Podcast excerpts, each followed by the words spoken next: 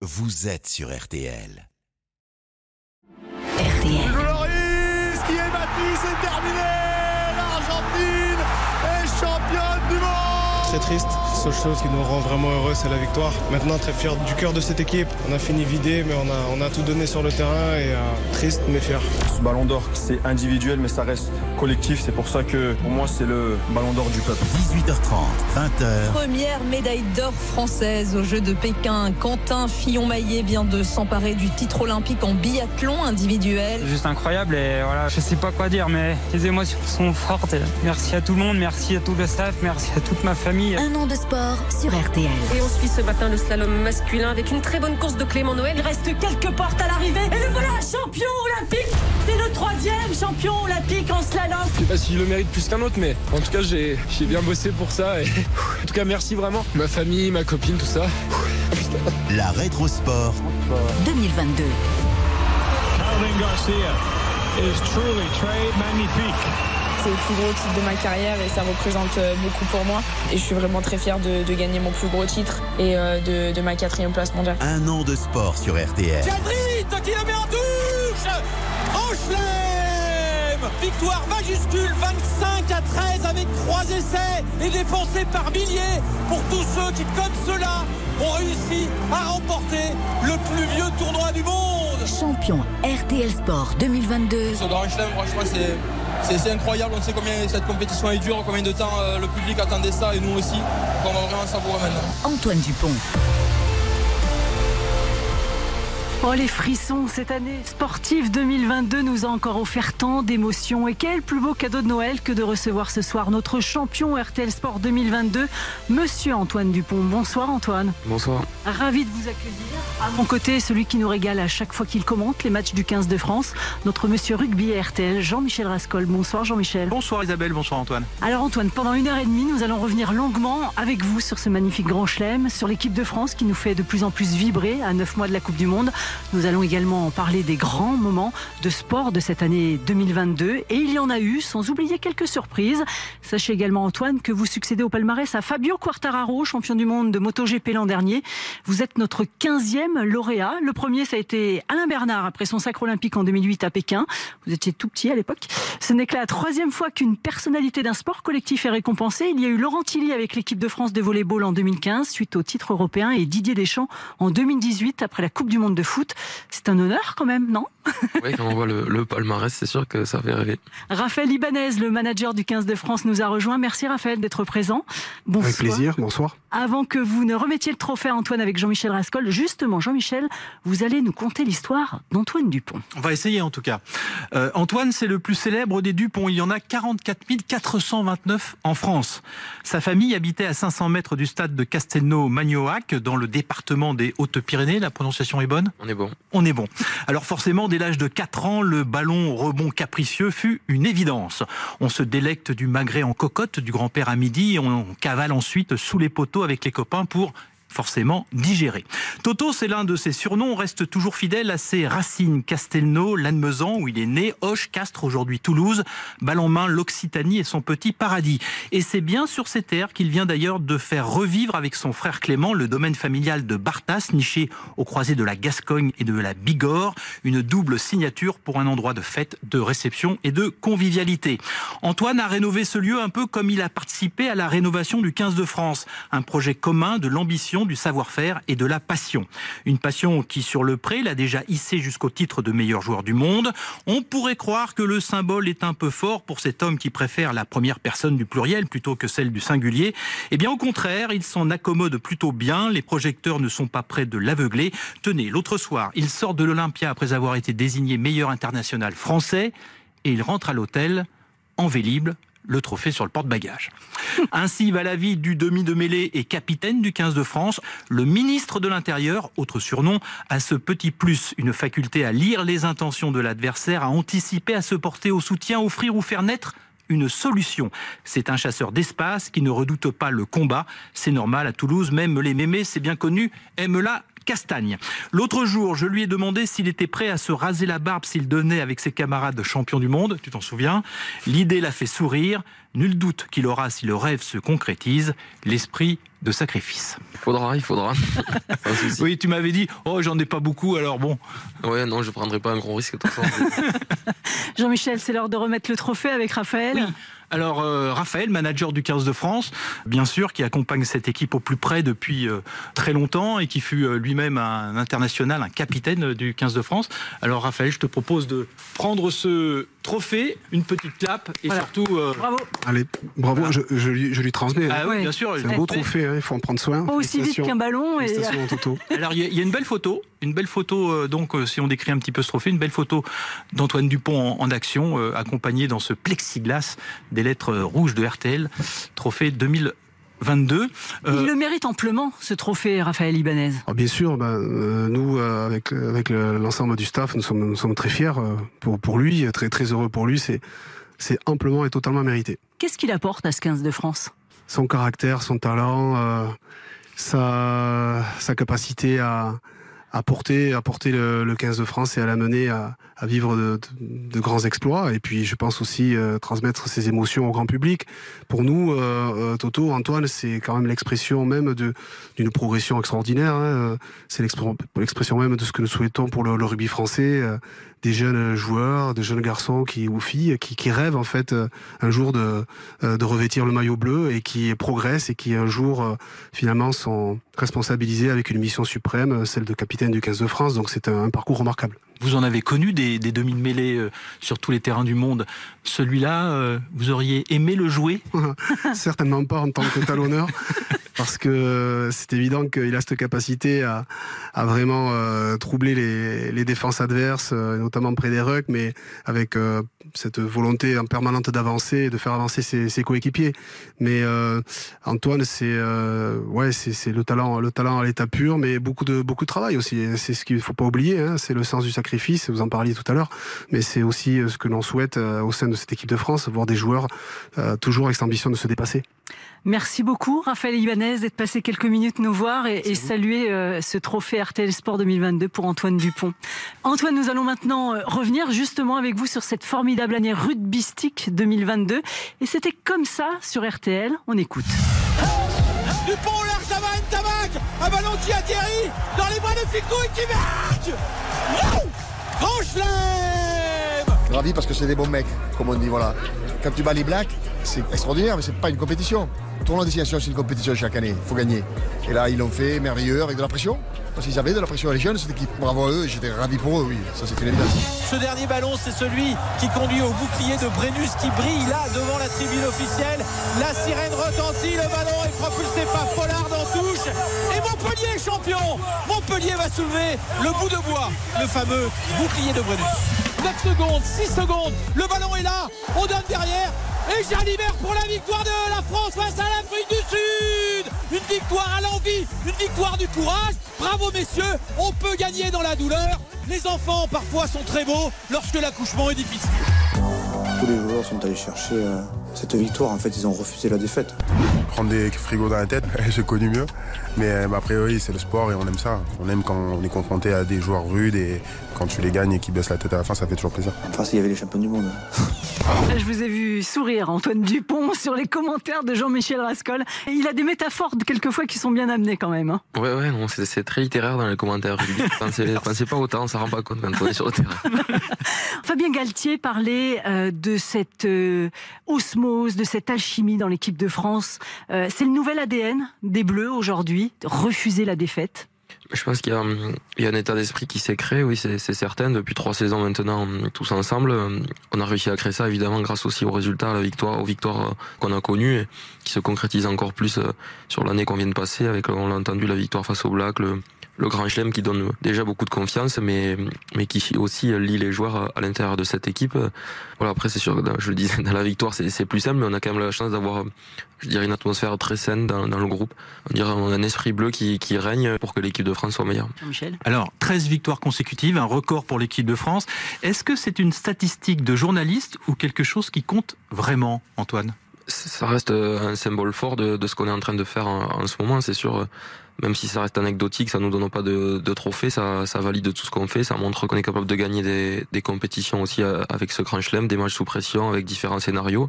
Donc voilà, ça montre qu'on est une équipe aujourd'hui qui est difficile à battre et ça, c'est une très bonne chose. Vous connaissez le record hein, d'invincibilité 17, non 18. 18. L'Angleterre et la Nouvelle-Zélande. On a encore un peu de boulot. Cette série d'invincibilité, elle a débuté avec la tournée d'automne 2021 avec notamment cette victoire contre les All Blacks. Ça a marqué le point de départ de la grande aventure vers la Coupe du Monde, ça? Je pense que à la veille de ce coup d'envoi, euh, tout le monde avait en tête le, match d'ouverture de la, Coupe du Monde qui sera encore une fois contre ces All Blacks, euh, qu'on n'avait pas rencontré depuis le mandat du staff de, Fabien non plus, donc on avait envie de, les jouer, de s'y confronter. Oui, je pense que de toute façon, depuis qu'il y a eu le tirage au sort, tout le monde pense au match d'ouverture. Ça nous, ça nous en a rapproché euh, un peu plus. Et de l'avoir gagné, ça nous a encore plus euh, euh, rapproché, je dirais, du public qui s'identifie de plus en plus à cette équipe et qui a envie de la supporter. Dans la salle de vie à Marcoussis du 15 de France, sur la flèche du temps cher à Fabien Galtier, ce match des Blacks, il est encore présent? Oui, c'est un point important de notre parcours jusqu'à maintenant, de pouvoir vaincre des grosses équipes. La Nouvelle-Zélande, c'est l'équipe mythique du rugby. Quand on parle de rugby, je pense qu'il y a des gens qui connaissent peut-être plus la Nouvelle-Zélande et le Haka que, l'équipe de France, pour ceux qui connaissent pas le, le rugby. Et voilà, on sait qu'à chaque fois qu'on les rencontre, c'est un défi euh, immense. On les avait pas gagnés depuis, euh, j'ai plus la date, mais très longtemps, 2009 je crois. Donc voilà, c'était important pour nous, même si on avait eu des bons résultats, on avait validé certaines choses, mais de, pouvoir franchir un cap, franchir un, un pas en vue de cette Coupe du Monde notamment. Nos auditeurs euh, ne connaissent pas forcément la vie de Marcoussis. Jean-Michel parlait de la flèche du temps. Moi, j'aimerais que vous nous expliquiez ce que c'est exactement dans cette salle de vie. il y a plusieurs termes euh, de Fabien qui nous parle à nous, qui parlera pas au grand public, mais euh, l'idée de cette flèche du temps, c'était du, du parcours de. de mais c'est matérialisé? Sur un des murs ou... Oui, il y a toutes les rencontres qu'on a jouées euh, depuis le début, avec à chaque fois des, des, petits rappels sur le scénario, le match, le moment clé du match, le joueur du match, euh, etc. Comme ça, on voit tout notre parcours depuis euh, le, le France-Angleterre de, du 2 février 2020, il me semble. Mhm. Et euh, voilà, parce qu'il faut, il faut se rappeler d'où on vient et, euh, lever la tête pour où on veut aller. Voilà. Il y a le tournoi Destination ensuite, avec ce grand chelem qui n'avait pas été réalisé depuis 12 ans. Ça aussi, l'attente était tellement énorme. Ouais, on l'a bien senti et il y a quelques années, personne n'y aurait cru, personne n'y aurait pensé. Et, et du coup, il y avait forcément moins moins d'engouement. Là, ça faisait deux fois qu'on échouait à la, à la seconde place. Ça voulait pas le faire. Et voilà, je pense que le public l'attendait. Nous aussi, on l'attendait. Et euh, on a réussi à le faire. Parce qu'il y a une chose très importante à vos yeux. Ce sont les titres. C'est bien de battre les Blacks, dites-vous. Mais les titres, ça reste dans l'histoire de votre sport.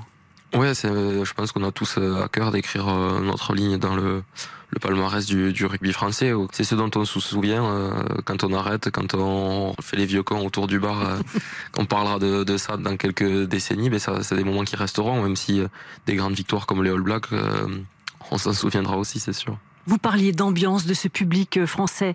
Quel engouement Vous sentez que le peuple pousse derrière vous aussi? On le sent, on le sent très fort. Euh, en plus, il y a eu pas mal de choses qui ont été mises en place par la fédération autour de, du match, sur l'arrivée des joueurs, qui évolue aussi encore aujourd'hui avec les feux d'artifice, l'arrivée dans le noir, la musique. C'est un show, quoi. Ça, en devient presque un show et les, gens adorent ça. Et puis évidemment, qui qui nous adorent aussi et qui euh, qui voient que nous on, on, répond présent sur le terrain. Donc euh, c'est un, cercle vertueux qui pour le moment fonctionne pour nous, évidemment euh, pour eux, mais c'est sûr que le 16e homme, il, il, joue vraiment son rôle à fond et on le peut le percevoir largement sur le terrain. Il y a eu un match au mois de novembre face au Springboks à Marseille. Vous vous souvenez de la Marseillaise? Ouais, je, je pense qu'on s'en souviendra tous. Euh, ce stade, il, a une acoustique particulière, je pense, et peut-être c'est juste le, de savoir que les gens rentrent dans le vélodrome, ils savent qu'ils sont obligés de faire du bruit. Et c'est souvent ça aussi quand on joue en province, les gens n'ont pas forcément l'occasion de venir nous voir euh, à Paris. Le rugby, ça reste aussi quand même un sport du plutôt du sud-ouest, du sud de, la France. Donc quand on se déplace, les gens euh, sont encore plus motivés, encore plus envie de, de nous applaudir et ce stade s'y prête euh, à merveille. Vous parliez de, nous parlions de l'attente. RTL a réalisé un sondage avec euh, Odoxa et Winamax qui montre que 90% des Français ont un avis positif envers le, le 15 de France. 90%, c'est énorme. Ouais, c'est énorme. Je me rends pas trop compte, mais je pense que si on avait fait le même sondage il y a quelques années, ça, aurait, ça, aurait, été moins haut. Mais ça, c'est sûr que ça montre. Euh... Alors j'ai un chiffre, c'est 56% en mars 2022, c'est-à-dire euh, au moment du Grand Chelem. Ah ouais, ouais ça m'étonne encore plus, mais on, comme quoi, euh, on est sur la bonne voie, il faut, il faut continuer comme ça, mais 90, ça fait, ça fait beaucoup. il y a une nouvelle identité à cette équipe de France, elle est aussi celle d'une organisation et d'un chef d'orchestre, Fabien Galtier. Qu'est-ce qu'il a amené à cette équipe de France? Un cadre, je dirais, euh, sur tous les aspects que, peuvent être la vie d'un groupe. Euh, bien sûr, un staff technique euh, très compétent, des moyens qui ont été mis aussi par la fédération pour poursuivre aussi cette volonté, cette ambition-là. Une façon de, de nouvelles façons de, s'entraîner, de nouvelles façons de, de, préparer les matchs, une minutie dans, dans la stratégie, dans la préparation, dans la technique où plus rien n'est laissé au hasard. Et je pense qu'il bénéficie aussi quand même euh, d'une génération qui est pas trop mauvaise aussi entre ses mains. Mais bien sûr qu'avec son staff, ils, font un, boulot assez incroyable depuis quelques années. C'est vrai que vous avez par exemple des GPS en permanence dans le dos, vous avez même des puces maintenant dans les, dans les ballons. Fabien Galtier, il a un petit peu animé toute cette modernité avec une génération euh, de feu. Oui, je pense qu'il se sert de tous les outils aujourd'hui euh, disponibles pour euh, liés à la performance, que ce soit sur les data, que ce soit sur le côté physique, sur le côté euh, rugby aussi. Avec les analystes vidéo, ils sont capables de nous sortir des, statistiques presque effrayantes, mais qui arrivent à bien symboliser la façon dont on veut jouer, la façon dont on veut aborder le match et rendre la stratégie claire dans la tête de, tout le monde et, qui fait que sur le terrain, on arrive à, à tous jouer sur la, la même longueur d'onde et dans le même sens. Enfin, on essaye en tout cas. Vous parlez du groupe euh, ce que les Français aiment peut-être aussi dans ce groupe, c'est qu'il n'y a pas de stars, qu'il y a une certaine humilité chez chacun des joueurs, que c'est un pour tous, tous pour un. Oui, mais je pense que l'état d'esprit dont je parlais au, début, résume bien ça. On a la chance aussi d'être un noyau euh, de cette équipe à se connaître euh, très très bien, à évoluer ensemble depuis plusieurs saisons maintenant. Et puis quand on est sur des rassemblements, à chaque fois qu'on joue le tournoi, on passe euh, deux mois et demi ensemble, on passe un mois en tournée, où on est constamment ensemble. Donc euh, ça crée, ça crée il faut mieux s'entendre. Hein. Oui. ça crée des liens. Et puis euh, en plus à l'intérieur, il y a des amitiés qui sont très fortes aussi. Et, et des amitiés d'adolescence, par exemple. Ouais, voilà. Nous, on se retrouve avec, Anthony Gelon, Greg Aldrit. on joue ensemble quand on avait 14 ans à Hoche. Cyril Bail, il joue avec mon frère. Il a fait toute l'école de rugby à Lannemezan. je le connais depuis que je suis tout petit. Euh, donc c'est sûr que c'est des choses qui comptent et qui peuvent se ressentir sur le terrain. On va parler d'année prochaine. Il y a un titre du Grand Chelem à défendre. Puis surtout, euh, ce que tout le monde attend, quoi, la Coupe du Monde. ouais, je pense qu'on n'a plus besoin de nous le rappeler maintenant. Et de toute façon, à chaque fois qu'on parle de, l'équipe de France, c'est bien, mais euh, l'année prochaine. C'est lourd? C'est lourd, non, c'est pas lourd parce qu'on a envie d'y être et on a envie d'y de, de, faire des grandes choses à cette Coupe du Monde. C'est c'est plus l'attente qui est lourde maintenant. On vous a pas demandé encore des places parce qu'attention, il n'y a plus de place. 3 millions de, de, billets vendus, 350 millions de, de recettes. Une petite place, euh, Antoine ah ben Là, on a demandé parce que même nous, on n'a eu aucun, aucun accès euh, depuis le début. Donc, euh, si on n'est pas dans l'aventure, même nous, on ne pourra même pas aller voir les matchs. Pour la voir, faut la jouer. Ouais, c'est la seule solution. Il, faudra quand même se mettre dans une certaine bulle parce qu'il va y avoir quand même une ferveur autour de vous qui va être dingue au mois de septembre prochain. Ouais, c'est quelque chose qu'on va essayer d'anticiper. Euh, euh, surtout la résonance euh, médiatique qu'il pourrait y avoir mm. autour de cette compétition, à laquelle le rugby est pas forcément, même si quand même on est un sport très médiatisé, mais on n'est pas encore habitué aux amas de journalistes, aux paparazzi, aux foules de supporters à la sortie des, des hôtels. C'est quand même assez rare, donc ce sera quelque chose qu'il faudra, qu'il faudra bien gérer pour pas que ça pollue notre préparation. Parce qu'on a les images. Moi, je repense à 98. Alors, vous étiez tout minot, vous vous en souvenez certainement pas, mais mais ces images du, du public français qui accompagne ce bus de l'équipe de France jusqu'à la finale, vous les avez vues ces images. On peut imaginer que ce soit la même chose. Honnêtement, j'ai du mal à, jauger. Après, le, le, le, foot, ça restera toujours différent parce que c'est une popularité qui est extrême et ça, reste, ça restera différent du rugby. Mais quand on voit l'engouement qu'il y a déjà aujourd'hui à, un an de cette Coupe du Monde, euh, savoir qu'on va la recevoir euh, chez nous euh, et qu'on aura, je l'espère, normalement des chances de la gagner Honnêtement, je sais pas trop, mais je, je m'attends à tout. Vous savez, il y avait des millions de Néo-Zélandais dans la rue en 2011 après la finale gagnée euh, face à la France. Et euh, le bus euh, des All Blacks pour justement accéder à l'Eden Park le jour de la finale, c'était une procession plutôt qu'un voyage. Est-ce que vous connaissez la date du premier match? C'est coché sur votre agenda ou? Ouais, le 8 septembre. Ah mais quand même, je vous ai pas eu. Moi, j'ai une requête parce que je me dis que dans ces 90% de Français qui euh, sont derrière cette équipe de France, il y en a certains qui connaissent pas forcément le rugby. Il faut mettre les noms des joueurs derrière les maillots. On, y vient petit à petit. Euh, il y a eu trois ou quatre équipes qui l'ont fait, mais nous, on est Vous êtes pour ou pas?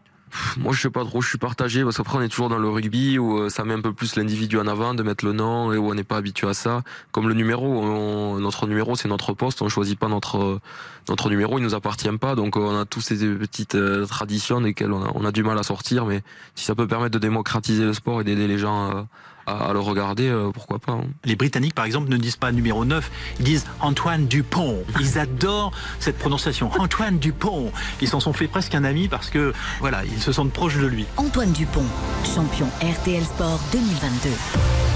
Alors Antoine, justement, afin de mieux vous connaître, on va faire un petit quiz express. Thé ou café? Café, Maths ou philo? Euh, maths, Ouais, titulaire d'un bac S, master en management du sport, c'est ça? Ouais. Film ou série? Euh, c'est moins film.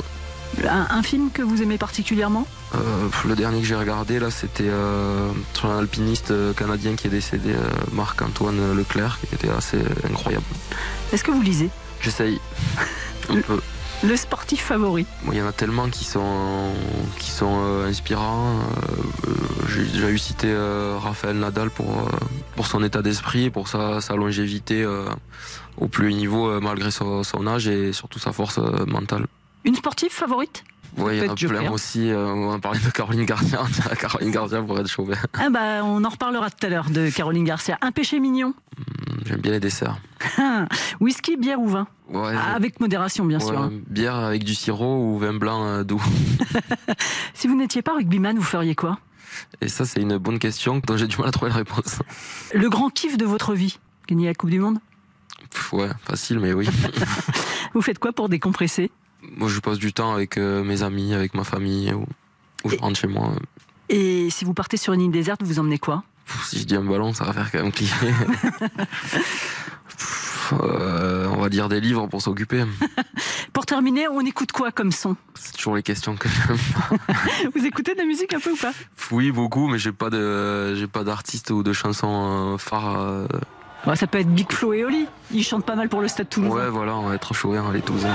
Allez le stade toulousain. Toulouse, Toulouse, Toulousain. Allez le stade toulousain. Toulouse, Toulouse, Toulousain. Allez le stade toulousain. Toulouse, Toulouse, Toulousain. Allez le stade toulousain. Une petite pause et puis on revient avec notre champion RTL Sport 2022, Antoine Dupont. Antoine Dupont, champion RTL Sport 2022. Antoine Dupont est notre champion RTL Sport 2022. Antoine, l'hiver dernier, le 15 de France a réalisé son grand chelem. Vous avez passé de longues semaines à Marcoussis, tous ensemble. J'imagine donc que vous n'avez pas pensé forcément au rugby 24 heures sur 24 et que vous avez peut-être suivi les exploits d'autres champions, notamment aux Jeux Olympiques d'hiver de Pékin. Ça vous est arrivé? Ouais, on se tient, on essaie de se tenir au au courant des résultats. La France a terminé dixième nation et 14 médailles, 5 en or, 7 en argent et 2 en bronze. Allez, on se remémore les titres olympiques de nos tricolores. RTL. Pékin 2022. Première médaille d'or française aux Jeux de Pékin. Quentin Fillon-Maillet vient de s'emparer du titre olympique en biathlon individuel. C'est juste incroyable et voilà, il y a 4 ans, c'était une Olympiade vraiment difficile. Euh, C'est beaucoup d'épreuves traversées. Je sais pas quoi dire, mais les émotions sont fortes. Merci à tout le monde, merci à tout le staff, merci à toute ma famille, à toutes les personnes qui m'ont accompagné. 18 février 2022, Justine Bréza-Boucher devient championne olympique. J'ai vécu ce dernier tour comme un moment vraiment au ralenti et j'étais vraiment contente de croiser cette ligne d'arrivée pour enfin euh, re- faire reposer le corps et puis profiter juste euh, et réaliser ce qui se passait parce que pendant la course euh, je réalisais pas. Et on suit ce matin le slalom masculin avec une très bonne course de Clément Noël. Il reste quelques portes à l'arrivée. Et le voilà, champion olympique. C'est le troisième champion olympique en slalom. Après Jean-Claude Tilly en 68 et Jean-Pierre Vidal en 2002. Je sais pas si je le mérite plus qu'un autre, mais en tout cas, j'ai j'ai bien bossé pour ça. Et... Mais en tout cas, merci vraiment. Ma famille, ma copine, tout ça. Et. C'était le programme d'une vie. Papadakis et Guillaume Cizeron sont allés chercher leur Graal. Et c'est mérité. Ouais, c'est vraiment une super belle journée. Je pense qu'on n'arrive pas encore à redescendre sur Terre.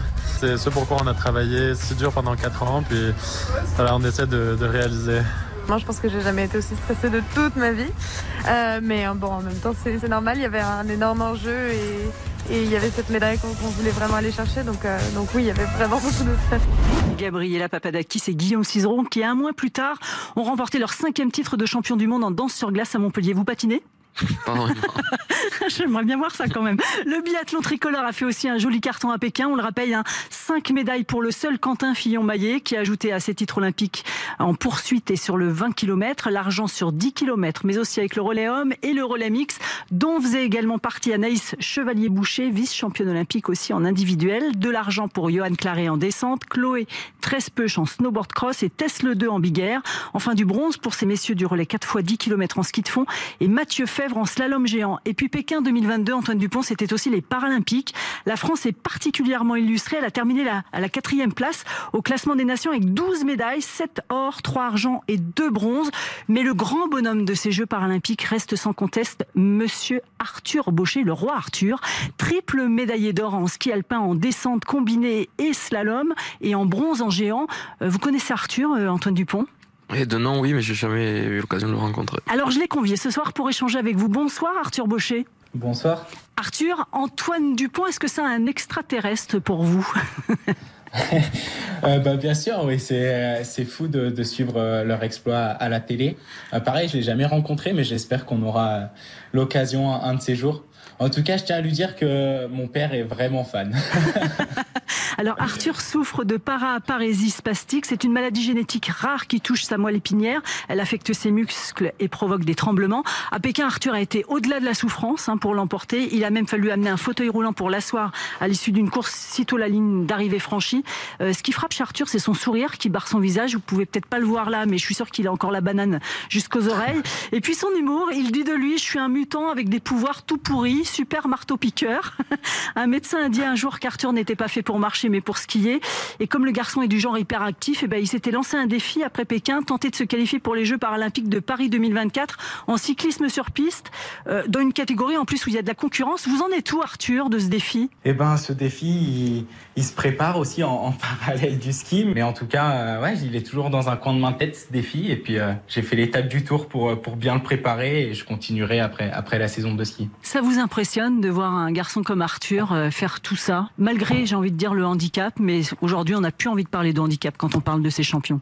Ouais, je pense que quand on parle d'extraterrestre, c'est plus lui que moi qui est, qui est concerné par, par ça, quand on voit ce qu'il est, qu'il est capable de faire, la, force mentale. euh, Et je pense qu'il bat quand même beaucoup de personnes euh, qui sont qui ont pas de, de, maladie. Donc, et en plus maintenant, si tu veux te mettre au vélo, franchement, respect, je te le laisse.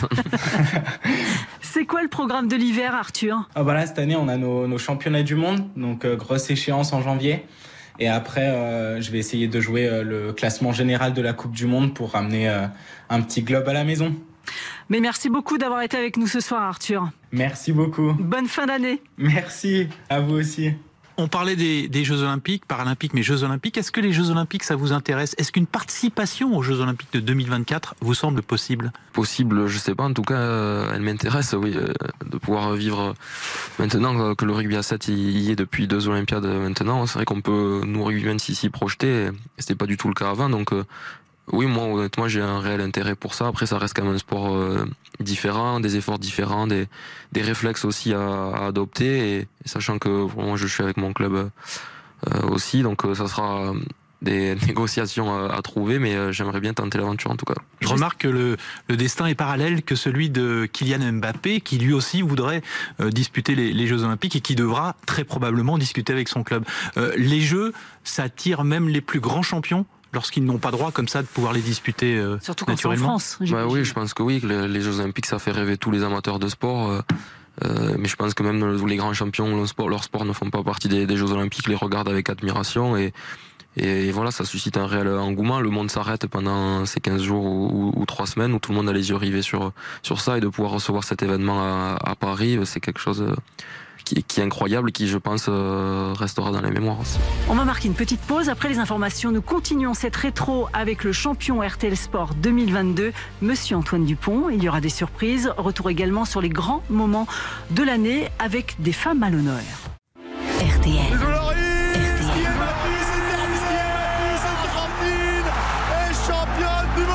Très triste. La seule chose qui nous rend vraiment heureux, c'est la victoire. Maintenant, très fier du cœur de cette équipe. On a fini vidé, mais on a, on a tout donné sur le terrain et euh, triste, mais fier. Ce ballon d'or, c'est individuel, mais ça reste collectif. C'est pour ça que, pour moi, c'est le ballon d'or du peuple. 18h30, 20h. Alvin Garcia is truly très magnifique. C'est le plus gros titre de ma carrière et ça représente euh, beaucoup pour moi. Et je suis vraiment très fière de, de gagner mon plus gros titre et euh, de, de ma quatrième place mondiale. La Rétrosport 2022. Cadrit qui la met en touche Grand Victoire majuscule 25 à 13 avec trois essais et dépensés par milliers pour tous ceux qui, comme cela, ont réussi à remporter le plus vieux tournoi du monde. Champion RTL Sport 2022. Ce grand chelem, franchement, c'est. C'est incroyable, on sait combien cette compétition est dure, combien de temps euh, le public attendait ça et nous aussi. Donc on va vraiment savourer maintenant. Antoine Dupont. Nous sommes toujours en compagnie d'Antoine Dupont, notre champion RTL Sport 2022. Antoine, avant de continuer à revenir sur les grands moments sportifs de cette année 2022, je vous propose d'accueillir un invité surprise. Bonsoir Clément Dupont. Bonjour. Vous êtes le frère aîné d'Antoine. Euh, Vous êtes éleveur de porc noir de Bigorre à Castelnau-Magnoac, dans les Hautes-Pyrénées, sur la route qui mène à Lannemezan. C'est là que vous avez grandi tous les deux. Antoine, Clément, c'est comment ça se passe comment la relation frère là? Non, là, ça va, on s'entend très bien. euh, Je pense qu'on s'écrit à peu près tous les jours euh, par message ou on s'appelle, donc on, on est très proches maintenant. Mais on a eu une enfance un peu plus euh, tumultueuse, on va dire, euh, parce que j'étais quand même euh, un enfant compliqué à, gérer et pas toujours agréable au, quotidien. Donc il y a eu quelques disputes, mais bon, rien, jamais rien de méchant. Vous confirmez Clément Il n'était pas facile le petit frère? Non, il n'y a pas de, il y a pas de côté pas agréable. C'est simplement qu'on était, on était deux garçons. euh, La compétition était souvent présente entre nous. On était des, des amateurs de, de sport. On jouait beaucoup. Donc, bon, il y, a- il y a eu quelques conflits, mais, mais ça se réglait toujours à l'amiable quand même. Jamais de carreau cassé? Euh, Caro Cassé, non. Il y, a, il y a eu quelques, il y a eu quelques beaux accidents, quelques, quelques déplacements chez le docteur euh, in extremis, mais, mais jamais rien de, de, de- de très très grave. Clément, joueur de rugby. Oui, j'essaye encore un petit peu, ouais.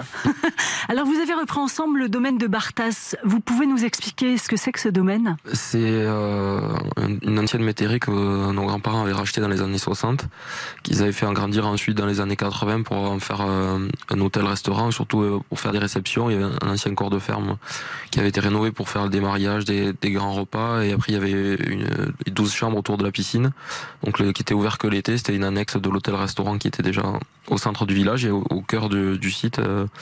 euh, qui aujourd'hui le gîte était notre maison euh, familiale où on a où on a grandi où on, a vécu jusqu'à jusqu'à qu'on qu'on quitte le cocon familial. Euh, et donc on a rénové tout le site pour en faire un site événementiel. On a fini les travaux il y a un peu plus d'un an maintenant. Et c'est Clément qui gère plus? Beaucoup, beaucoup plus, oui. même si sur la préparation du projet, on, on s'est investi pas mal tous les deux quand même, mais euh, j'avoue que maintenant, euh, je me tiens au courant, mais, mais je suis pas dans les... euh, dans le quotidien du, euh, de faire tourner la boutique, on va dire. Clément, vous êtes la sixième génération de Dupont, si je me trompe pas. C'était impensable pour vous de ne pas poser votre patte sur ce lieu qui vous est si cher? Euh, ben, impensable, oui. Je pense que c'était pas vraiment une, une réflexion qui était anticipée de, de notre part. Je pense que c'était une suite lo- logique dans notre histoire euh, ben, familiale et notre histoire de, de frères par la suite.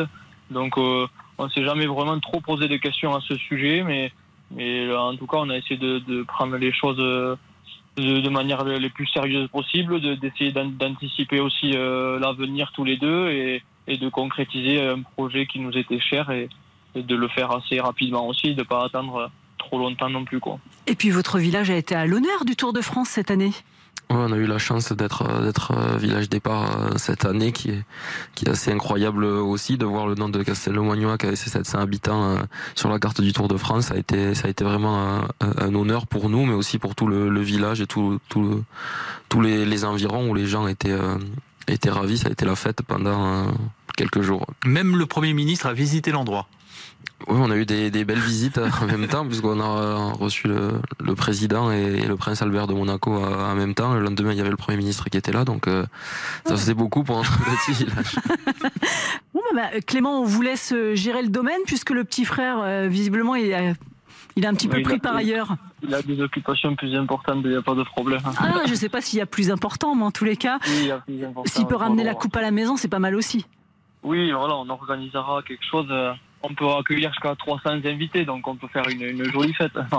Jean-Michel et moi, on Si se met sur la liste. hein. Merci beaucoup, Clément Dupont. Avec grand plaisir.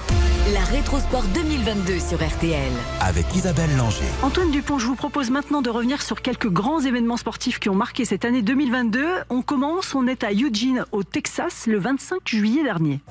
enfin une médaille et une médaille d'or au championnat du monde d'athlétisme. Kevin Meyer, sacré champion du monde de décathlon cette nuit aux États-Unis, deuxième titre mondial pour le Montpellierin de 30 ans. Le bonheur est exceptionnel.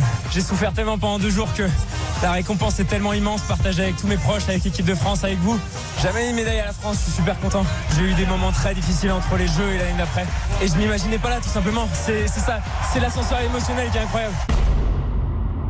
Kevin Mayer, Antoine Dupont, c'est un champion que vous admirez. Euh, le décathlon, c'est quand même un truc de malade. Ouais, c'est vrai qu'on n'y comprend pas trop toutes les disciplines euh, qu'il y a, mais c'est impressionnant d'arriver à être à rivaliser sur toutes ces sur toutes ces, disciplines qui demandent des, qualités athlétiques différentes euh, à, à chaque fois. Donc, il euh, faut vraiment être un athlète hyper complet pour pouvoir performer dans ce sport. Pourtant, il y a des décathloniens aussi dans un 15 de rugby, non? Vous en faites partie Ouais, ouais, on ne serait pas là jusqu'à la, dans la comparaison. Jean-Michel Rascol, une seule médaille quand même pour l'athlétisme français alors que Paris 2024 se profile à l'horizon. C'est quand même inquiétant. Mais cinq places de finalistes, si on veut être optimiste, on peut imaginer que les choses vont progresser. Et puis, lors des mondiaux juniors, il y a eu deux champions du monde euh, à Cali. Erwan Konaté qui a conservé son titre à la longueur. Et puis Anthony euh, Aminati, 5 mètres 75 à la perche. Pourquoi ne pas monter plus haut très vite? Et puis je rajouterai Sacha Zoya qui commençait sa première saison chez les seniors sur les haies hautes et qui est promis aussi un bel avenir sur le centimètre haie. Alors si l'athlétisme tricolore est en souffrance, la natation française sort la tête de l'eau après quelques années compliquées. Les mondiaux à Budapest en juin ont marqué le premier acte de la renaissance de cette belle équipe de France avec 8 médailles et 7 places de finalistes. Une vague de fraîcheur incarnée par un Toulousain, Antoine Dupont, Léon Marchand. Nouvelle médaille pour le Français Léon Marchand au mondiaux de natation de Budapest. Il l'a emporté sur le 200 mètres 4 nages. Troisième médaille pour lui depuis le début des mondiaux de natation. Excellent, je sais pas trop, sais pas trop quoi dire. J'y réalise pas trop. Depuis samedi, euh, je me réveille, je suis, au paradis. je suis trop content d'être là et euh, malheureusement c'était la dernière course en individuel. J'espère que je vais faire de, trois relais, mais euh, franchement c'était une super semaine. Je suis super content. Dites-moi, il y a un air toulousain là pour que ça réussisse chez les Toulousains en ce moment Ouais, non, c'est beau. En plus, il, est très jeune. Ça a été ses, premiers titres mondiaux en senior. Donc tout le monde a, suivi ça de, près. Et je pense qu'il n'est pas prêt de s'arrêter là et qu'il va en gagner d'autres. Ouais, en plus, il s'entraîne avec un certain Bob Bowman qui était l'entraîneur du, grand Michael Phelps. L'escrime tricolore a également brillé sur la piste du Caire lors des mondiaux. On l'écoute.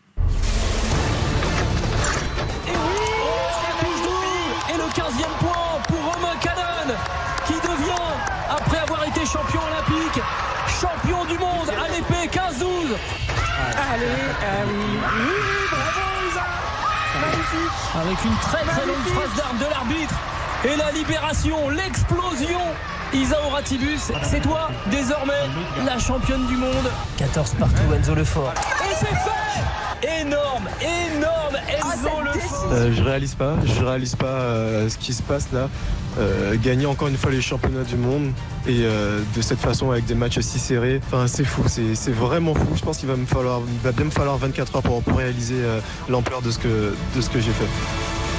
Deuxième titre mondial, effectivement, pour Enzo Lefort, déjà sacré en 2019. La France a terminé première nation de ces mondiaux avec huit médailles, dont quatre titres, puisque, outre les trois hors individuels, les épéistes emmenés par Romain Canon sont également montés sur la plus haute marche du podium. Et Romain Canon, Jean-Michel Rascol, c'est votre coup de cœur de l'année. Oui, parce qu'il était champion euh, olympique, alors qu'une semaine avant, il ne, devait pas, disputer justement ces, Jeux de Tokyo. Il a été euh, donc le plus fort euh, ce jour-là, et puis il confirme l'année d'après, il est, il est champion du monde. et pour moi, cette confirmation vaut euh, une énorme médaille d'or et un, énorme coup de cœur euh, envers euh, Romain Canon. Mais vous avez aussi un coup de gueule pour l'escrime. Oui, parce que personne ne sait personne ne sait que Romain Canon est, champion du monde d'escrime, d'épée. Euh, pourquoi? Parce que sa fédération n'a pas été assez euh, organisée pour pouvoir le mettre en avant, le faire savoir. C'est une petite fédération, la Fédération française d'escrime, et elle doit absolument se servir justement de cette vitrine pour euh, pouvoir eh se faire connaître et faire connaître sa discipline. Il n'y avait personne à côté de lui justement pour pouvoir recueillir son témoignage. C'est dommage. C'est dommage parce que c'est la même génération qu'Antoine Dupont. C'est cette génération qui est en train de porter la France actuellement dans le sport et effectivement, c'est vraiment dommage. On marque une petite pause et après, un autre invité surprise. Antoine Dupont, champion RTL Sport 2022. Nous sommes toujours en compagnie de notre champion RTL Sport 2022, Antoine Dupont. Antoine, euh, nous avons un deuxième invité surprise. Si je vous dis que c'est un membre de votre meute, vous me dites quoi? J'ai une chance sur 10 de trouver qui c'est du coup. Bonsoir Thomas Esther. Bonsoir. L'amitié, c'est quelque chose de précieux pour vous, Antoine? C'est qui Thomas? Ouais, bien sûr. cette conversation, c'est une conversation de potes qu'on a depuis bientôt 10 ans maintenant. On joue ensemble en cadet à Hoche et dans cette conversation, il y a aujourd'hui Greg Aldrit, Anthony Gelon qui sont avec moi ici, Paul Graou qui joue avec moi au Stade Toulousain aussi. Et voilà, on, a grandi, mais on s'est jamais lâché. Thomas il joué avec nous aussi à, cette époque-là. Et après, il a divagué vers d'autres cieux. Il était bon? Il avait un très bon état d'esprit. Ce qui est déjà beaucoup. Thomas, vous avez bien une petite anecdote à nous raconter sur Antoine? Euh, Dans le rugby, oui, oui, il y en a pas mal. Euh, Antoine, il n'a pas un physique de, de, rugbyman qui fait très peur. Donc, euh, au début, quand on est arrivé à Roche, on se connaissait pas tous puisque Hoche en fait appelle les, petits villages autour. Euh, et puis j'ai un ami, euh, Béranger Talbot, qui fait aussi partie de la Metz, qui s'est dit euh, ce petit surfeur et ses cheveux longs, il est pas trop solide, je vais lui rentrer dedans. Et puis il est rentré dedans et il s'est fait retourner par Antoine. Ça pour dire que bah, derrière son physique, finalement, après il s'est révélé et il a été repéré puis pisté. Et j'ai le souvenir d'une action à Pau où il avait été particulièrement visé. Il y a eu un attentat sur lui et il avait pris un coup de pied dans la tête. Et Antoine, après, avait été un peu défiguré. Mais, euh, mais maintenant, ça va mieux et il a gardé sa tête de, beau gosse. ça rigole bien entre vous, là, dans cette meute Ouais, ça chambre ah, pas mal, il faut, il faut être prêt. S'accrocher, ouais. C'est qui le, excusez-moi pour l'expression, mais le plus déconneur? Oui, il y a un match, il y a une belle compétition, on dirait. Entre les 10 oui, il y en a qui sont toujours plus en avant que d'autres, euh, mais bon, ça, ça il y a du niveau. C'est une meute exclusivement masculine? Eh oui, malheureusement, dans, le rugby, on, était un peu plus misogyne à l'époque. Il y avait peu de, filles, donc euh, on que des garçons. Euh, Thomas Esther, la, plus grosse fête que vous ayez faite tous ensemble? Ah il y en a beaucoup. Hein. on fait autant de troisième mi-temps que, les deux premières, donc euh, il y en a eu beaucoup, mais particulièrement des, nouvel an aussi euh, chez Antoine par exemple, puisqu'on est toujours bien reçus. Cette amitié, on la sent entre vous, c'est comme les dix doigts de la main? C'est quand l'un va mal, les neuf autres sont là pour le soutenir? Ah oui, il y a beaucoup de moments, mais il y a beaucoup de très bons moments, mais on se soutient aussi dans les, dans les moments plus difficiles et, et au quotidien, oui, bien sûr. Qu'est-ce que vous souhaitez à Antoine pour l'année 2023, euh, Thomas Esther je crois que c'est pas très compliqué. Hein.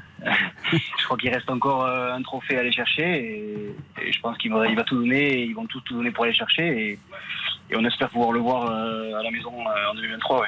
Vous les avez, vous, vos places pour la Coupe du Monde? Pas encore, non, mais on, va tout faire pour. comptez sur Antoine. merci beaucoup, Thomas Esther, d'avoir été avec nous ce soir. Avec plaisir, merci à vous. Merci beaucoup, Thomas Esther. La meute, donc on en aura appris ce soir. Hein. Un an de sport sur RTL. Alors cette année 2022, Antoine Dupont a été marqué par de jolis coups d'éclat, celui de Caroline Garcia notamment, qui a gagné quatre tournois cette saison, dont le Masters, le tournoi des maîtres, un must en la matière. Caroline Garcia qui pointe aujourd'hui au quatrième rang mondial, nous l'avons rencontrée il y a quelques jours.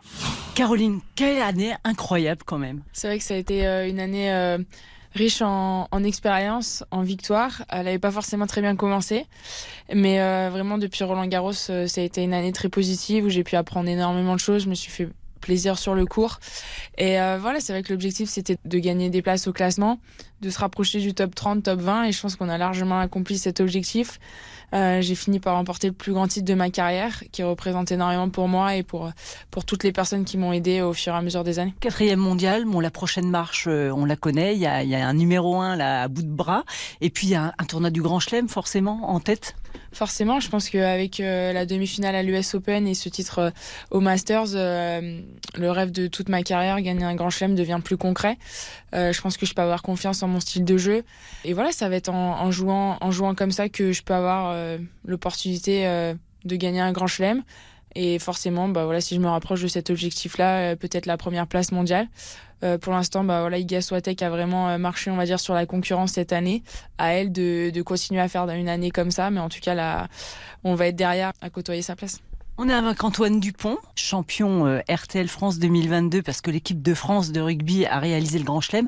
Il y a une question pour Antoine ou un défi à lui lancer? Salut Antoine, euh, j'espère que tout va bien. Félicitations pour cette belle année. Écoute, euh, j'ai hâte euh, qu'un jour on arrive à, échanger quelques tips tennis, rugby. Écoute, je peux t'apprendre à faire quelques trucs avec une balle et une raquette et, j'attends de voir qu'est-ce que tu peux me, me proposer. bon, transformation, c'est peut-être pas ton domaine, mais je suis sûre que tu as deux, trois tips prêt à relever le défi. Elle est lui, ah, elle avait hâte. Hein. Elle aurait bien aimé apprendre les pénalités, mais c'est pas trop votre truc. Non, je peux, je peux me former. Je, je, l'ai en boutique, je pense. J'ai déjà fait courir Hugo Gaston sur un cours. Je peux y mettre aussi. Caroline Garcia, ça vous impressionne quand même sa saison? Parce que franchement, ce qu'elle a réalisé, 75e mondial en début d'année, elle termine à la quatrième place en ayant remporté le Masters. Ouais, bien sûr. Je crois qu'elle a fait trois ou quatre tournois euh, cette année. Elle monte jusqu'à la quatrième place euh, mondiale. Donc euh, voilà, donc presque euh, râler que cette année se termine tellement elle, était belle, mais, euh, mais non, c'est bien de voir des sportifs français rayonner au, plus haut niveau. Alors un autre journaliste du service des sports de RTL nous livre d'ailleurs son coup de cœur et son coup de gueule pour cette année 2022. Bonsoir Eric Silvestro. Bonsoir Isabelle, bonsoir à tous. Alors votre coup de cœur Eric C'est pour la niçoise Alizé Cornet, non pas parce qu'elle habite juste à côté de chez moi, de ma région d'origine, mais plutôt pour ses performances euh, sur le terrain, sur le cours de tennis. Elle a battu un record tout simplement exceptionnel cette année. 63 tournois du Grand Chelem disputés d'affilée depuis l'Open d'Australie. 2007. Elle n'a que 32 ans. Alizé Cornet, elle a battu le record de la japonaise Ai Sujiyama. Vous imaginez en termes de longévité, 4 grands chelems par an sur plus de 16 saisons. C'est absolument exceptionnel. Et en plus, non seulement elle joue des grands chelems et elle bat des records, mais elle a encore des performances tout à fait honorables. Quart de finale à l'Open d'Australie, huitième de finale à Wimbledon en battant Swiatek, la numéro 1 mondiale, qui venait de gagner Roland Garros. Et à l'US Open, elle a battu Raducanu, qui était la tenante du titre. Donc en plus, elle est performante. Alizé Cornet, toujours très sympathique. On l'aime beaucoup ici à RTL. Vous parlez de longévité, Eric on ne peut pas oublier Serena Williams qui a tiré sa révérence à l'US Open à 41 ans. Après, on le rappelle, une carrière riche de 73 titres, dont 23 en Grand Chelem. Une autre légende, Roger Federer, a également raccroché à 41 ans. Le Suisse au palmarès incroyable, 103 hein, victoires en tournoi, 20 Grands Chelem. Côté français, deux grands monsieur ont aussi fait leurs adieux. Joe Wilfried Songa, Roland Garros, salué par une Marseillaise très émouvante. Je sais pas si c'est pas le plus beau, même peut-être moment de, toute ma carrière. J'ai touché les gens, euh, alors euh, pas toujours par mes résultats, certes, mais j'ai touché les gens et ça pour moi c'est déjà une grande victoire. Et puis moi, Eric, j'ai été très ému surtout de la cérémonie d'adieu de Gilles Simon à Bercy, le pudique Gilles qui a tenu par-dessus tout à rendre hommage à sa femme Karine. T'aurais dû être sur le terrain, mais tu te caches. Merci pour tout. Je sais à quel point tout ça a été difficile pour toi. Je suis tellement heureux de te dire que c'est terminé maintenant. Je vais être là. Je te remercie de m'avoir laissé jouer aussi longtemps, de m'avoir laissé vivre ma passion aussi longtemps. Voilà, je t'aime de tout mon cœur et merci pour tout. Émouvant, hein on ne remercie jamais assez nos épouses. Voilà, il faut qu'on le fasse tous en tant que nous sommes. Les retraites de Joe Wilfried Songa et Gilles Simon, ça vous inspire d'ailleurs votre coup de gueule? Oui, parce que derrière la relève du tennis français, c'est difficile. Alors même si on profite encore des derniers tours de Richard Gasquet, qui a toujours le plaisir, Gaël Monfils, on ne le voit plus trop, il est blessé, mais derrière, on a certes les îles, les Rinderknecht, mais ça a du mal quand même à faire des résultats. Et puis, alors, euh, ne parlons pas des comportements scandaleux sur les cours d'un Moutet ou d'un Benoît Père qui ferait mieux vraiment de penser à jouer au tennis tellement ils ont de talent euh, que de râler et d'invectiver les gens au bord des cours. Donc voilà, le tennis masculin a longtemps porté le tennis français. Là maintenant, ce sont plutôt les filles avec Caroline Garcia euh, notamment, et donc on a envie que les garçons se remettent euh, sur le devant de la scène. On va croiser les doigts pour 2023. Ah oui, il faut, il faut. Merci beaucoup Eric. Merci à vous. Antoine Dupont, on parlait de longévité de carrière. Vous imaginez jouer jusqu'à quand? Quand on parlait de, de tennisman qui joue jusqu'à 37, 38, 40 ans, euh, c'est sûr que dans le rugby déjà ça ça arrive pas, mais euh, même 35, euh, 36 ans, ça me semble très loin aujourd'hui de continuer à faire 10 ans à ce niveau, je sais pas. Est-ce qu'aujourd'hui le rugby est aussi plus physique qu'avant? Ouais, certainement. Il y a, les joueurs sont plus préparés, vont plus vite, sont plus forts, donc les impacts sont, sont plus conséquents aussi. Et c'est vrai que c'est dur de de durée. Après, ça dépendra aussi des, blessures, de, de, de l'envie et de la motivation aussi. Vous avez déjà eu une grosse blessure au genou. Est-ce que vous sentez déjà que le corps a encaissé pas mal de chocs? Ouais, j'ai eu quelques blessures euh, jusque là. Bon, je suis, je suis, encore jeune et pour le moment, ça, mon genou me, me fait pas souffrir. Euh, enfin, j'ai pas, j'ai pas trop de, de, séquelles pour le moment, mais on sait très bien que ça peut, ça peut aller très vite. Un sport qui est quand même très traumatique et la part de, chance est toujours, est toujours présente aussi. Donc, euh, donc on verra. Je croise les doigts en tout cas. Votre maman qui est infirmière, je crois, est pas trop inquiète? Si elle l'est quand même. elle dit peut-être que non, mais elle l'est. Alors, parmi les autres exploits de cette année 2022, n'oublions pas l'incroyable saison de Pauline Ferrand-Prévot qui a remporté pas moins de quatre titres mondiaux en VTT cross-country, gravel, short track et marathon. Et toujours en cyclisme, mais sur piste, cette fois, la France revient au premier plan. Elle a réussi ses mondiaux à domicile au Vélodrome de 50 ans en Yvelines, là où se dérouleront les épreuves des Jeux en 2024. Mention spéciale encore une fois aux filles, Marie Divine Kwame et Mathilde de Gros, sacrée championne du monde. Et puis le sourire de Romane Dico, championne du monde des plus de 78 kilos. Là, on est en judo. Romane qui est avec nous ce soir. Bonsoir, Romane. Bonsoir. Vous l'avez déjà vu sur un tatami, Romane? J'ai vu le résumé de, des victoires, mais j'ai pas vu les combats entiers ou en, en direct. Ça doit être à voir aussi. C'est une boule d'énergie. Pareil, euh, tout à l'heure, on était avec Arthur Baucher qui a toujours le sourire. C'est la, c'est la joie, de, la joie de vivre euh, vraiment, Romane. Oui, c'est ce qu'on me dit souvent. C'est vrai qu'on me dit souvent que c'est quelque chose de positif. C'est un beau compliment et je pense qu'on est en vie, on fait ce qu'on aime. Je fais du judo, j'aime ça, donc euh, il faut sourire. 23 ans, déjà triple championne d'Europe, en bronze au JO de Tokyo l'an dernier, euh, là championne du monde. Vous attendez avec gourmandise 2024, Roman Dico? C'est vraiment le mot. J'ai hâte de, des Jeux, de Olympiques de Paris. Ça arrive très vite, c'est dans moins de deux ans, un an et demi. Et j'ai vraiment à cœur de ramener ce titre qui me manque à mon palmarès. Bonsoir Romane. Avec, avec votre gabarit, vous auriez pu jouer au rugby. Est-ce que ça, une idée euh, qui vous a traversé la tête? En fait, je pense que c'est pas pour moi les sports collectifs parce que j'aurais le, je serais dégoûté de mes partenaires si on perdait, donc c'est mieux dans le sport individuel. Le judo, vous avez déjà testé Antoine Dupont? J'ai fait un tout petit peu d'aïkido, mais ça n'avait pas duré longtemps. Au contraire, j'étais plus fait pour les sports collectifs qu'individuels. Ah, c'est marrant d'entendre vos deux discours à tous les deux quand même. Ouais, mais j'ai toujours été. Après, moi, j'ai grandi dans, dans, le rugby euh, aussi, mais bon, la, la, notion de combat, elle est quand même pas trop euh, assez présente dans le judo. Mais c'est vrai qu'il y a des judokas qui ont joué au rugby et vice versa. Fabien Pelouse a été un judoka, Raphaël Ibanez a été judoka. Euh, Greg a... Aldrit, il est ceinture euh, marron, je crois. Ouais, ouais, il y a une vraie passerelle entre les, les deux disciplines. Euh, Roman, le rugby, vous le suivez les exploits de l'équipe de France Je suis de loin forcément, je suis. Hein, c'est vrai que j'ai beaucoup aussi de copines féminines qui font du rugby. Donc forcément, on regarde de loin et on est fiers. Merci beaucoup, euh, Roman, d'avoir été avec nous ce soir. Merci. À bientôt. L'occasion, Isabelle, peut-être de dire un mot de l'équipe euh, féminine de le 15 féminin hein, qui vient euh, cet automne de disputer la, la, Coupe du Monde, qui a terminé troisième. Euh, Antoine, est-ce qu'il y a des rapports entre garçons et filles? Souvent, vous êtes en même temps à Marcoussis. Est-ce qu'il y a des échanges entre vous? Avec le Covid, malheureusement, on a dû être plus que séparés ces, dernières saisons. Mais euh, avant ça, on faisait toujours euh, un dîner des 15 où on passait une, une soirée ensemble, où on partageait les tables, euh, souvent par poste, pour, pour pouvoir échanger, euh, pour pouvoir échanger un peu avec elles. Et de toute façon, on suit toujours le, le, le résultat, ce qu'elles font depuis quelques années maintenant. C'est Enfin, nous, on est, on est fiers de, pour elles, mais aussi ça, ça suscite beaucoup de vocations chez les jeunes filles. Il y a de plus en plus de jeunes filles qui veulent s'essayer au rugby, et ça, c'est quand même une super, une super nouvelle.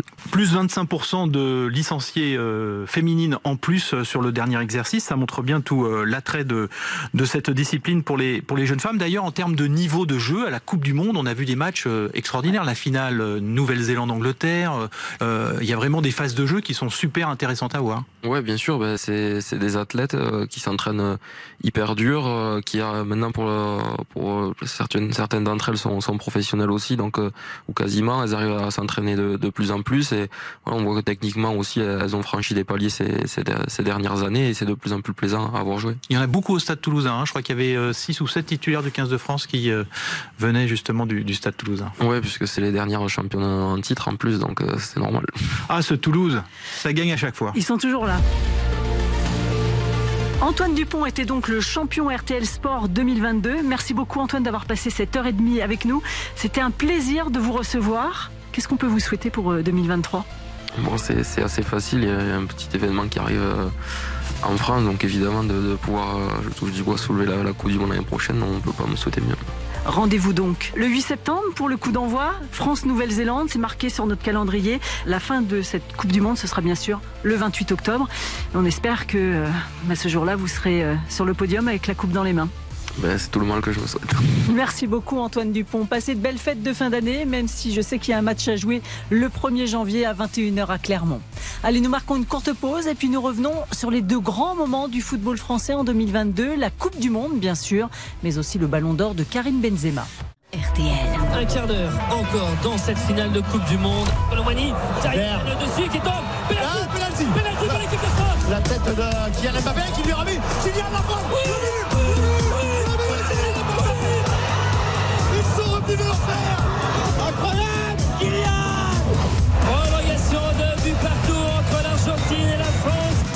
de Kylian Mbappé. Qu'est-ce qui se passe Mais c'est pénalty.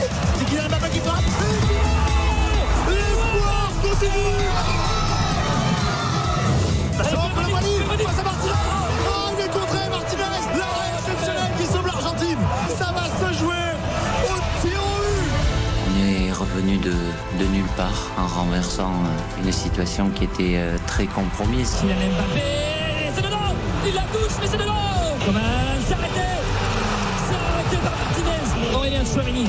À Martinez C'est C'est à côté Fils Hugo Loris pour la France, Hugo Loris pour l'histoire.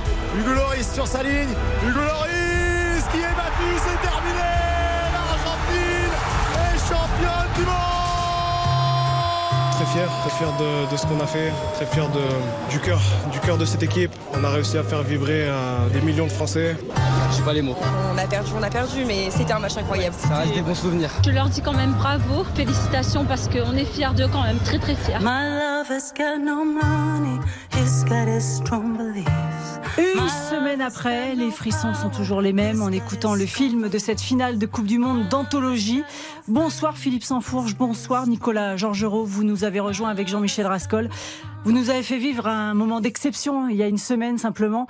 J'imagine que vous-même, vous êtes à peine remis de vos émotions. On a vécu euh, comme tous les comme tous les Français, j'ai envie de dire comme tous les amoureux de sport dans le monde entier, parce que ce match il, il dépasse, je pense, euh, le côté clanique, partisan, euh, national du, du, supporter. Je crois que on pouvait être français, argentin, euh, allemand, anglais, brésilien, euh, amoureux de, du foot et du sport en général. On, on a vécu un moment absolument exceptionnel. On sait qu'une finale de Coupe du Monde, par définition, tous les yeux convergent. C'est un moment tous les quatre ans euh, qui est le, le plus regardé, qui est le le sommet de, de, de, de l'organisation du, du, sport et, et, et, un moment toujours unique. Mais là, on a vécu un instant euh, suspendu, quelque chose d'immense et qui, qui dépasse euh, le fait d'être simplement le commentateur d'un match de football pour la France ou pour l'Argentine. On a, on a vécu un moment immense et on était heureux et fiers de, de le faire partager aux auditeurs. Est-ce que vous avez encore un petit peu quand même le cœur gros, euh, Nicolas Georgerot?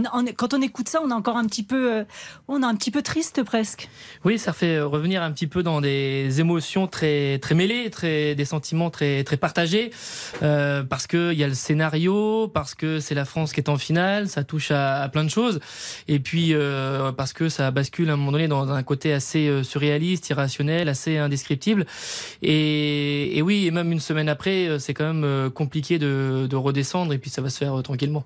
Une finale d'anthologie. Elle restera dans les mémoires de tout le monde, mais est-ce que c'est la plus belle finale d'une Coupe du Monde? C'est toujours pareil, c'est que il faudrait les avoir toutes vécues, euh, ce qui, ce est possible pour personne désormais. Le scénario, il est, totalement fou, et hum, le fait qu'un scénario comme celui-là se passe en finale, bah forcément, ça, grandit encore la, performance et, l'aspect dramaturgique de la chose. Mais je crois que vient se greffer en plus, ce qui n'est jamais arrivé dans l'histoire des, des, finales de Coupe du Monde, euh, une espèce de conjonction de trajectoire euh, personnelle. C'est-à-dire que Lionel Messi, qui est aujourd'hui considéré comme l'un des plus grands joueurs de tous les temps, voire peut-être même assez légitimement par certains comme le plus grand joueur de tous les temps, parce qu'il a ré réalisé à la fois dans son club euh, du FC Barcelone à l'époque, on l'espère, du PSG aujourd'hui, et donc avec sa sélection désormais, euh, et cette, cette trajectoire qui converge avec un garçon qui est déjà au panthéon du football mondial à l'âge de 24 ans, qui est déjà dans les standards de Pelé, de Maradona et de Messi, euh, il est aujourd'hui, quoi qu'il arrive, l'homme qui a marqué le plus de buts en finale de Coupe du Monde. Et ça, ça arrive sur la même finale. Donc je pense que pour ces raisons-là, on a probablement affaire à la plus grande finale de Coupe du Monde de tous les temps parce que euh, Pelé, Maradona, euh, Platini, Cruyff ne, ne, les ont pas joués en même temps ces finales. Là, on a deux joueurs majeurs de l'histoire du sport qui se sont affrontés et qui ont été exceptionnels tous les deux sur la finale puisque Messi a réalisé un doublé et Kylian Mbappé un triplé. Ces extraits, quand on vous réécoute, sont extraordinaires, ils sont euh, vivifiants, ils sont enthousiasmants et pourtant ils sont tristes.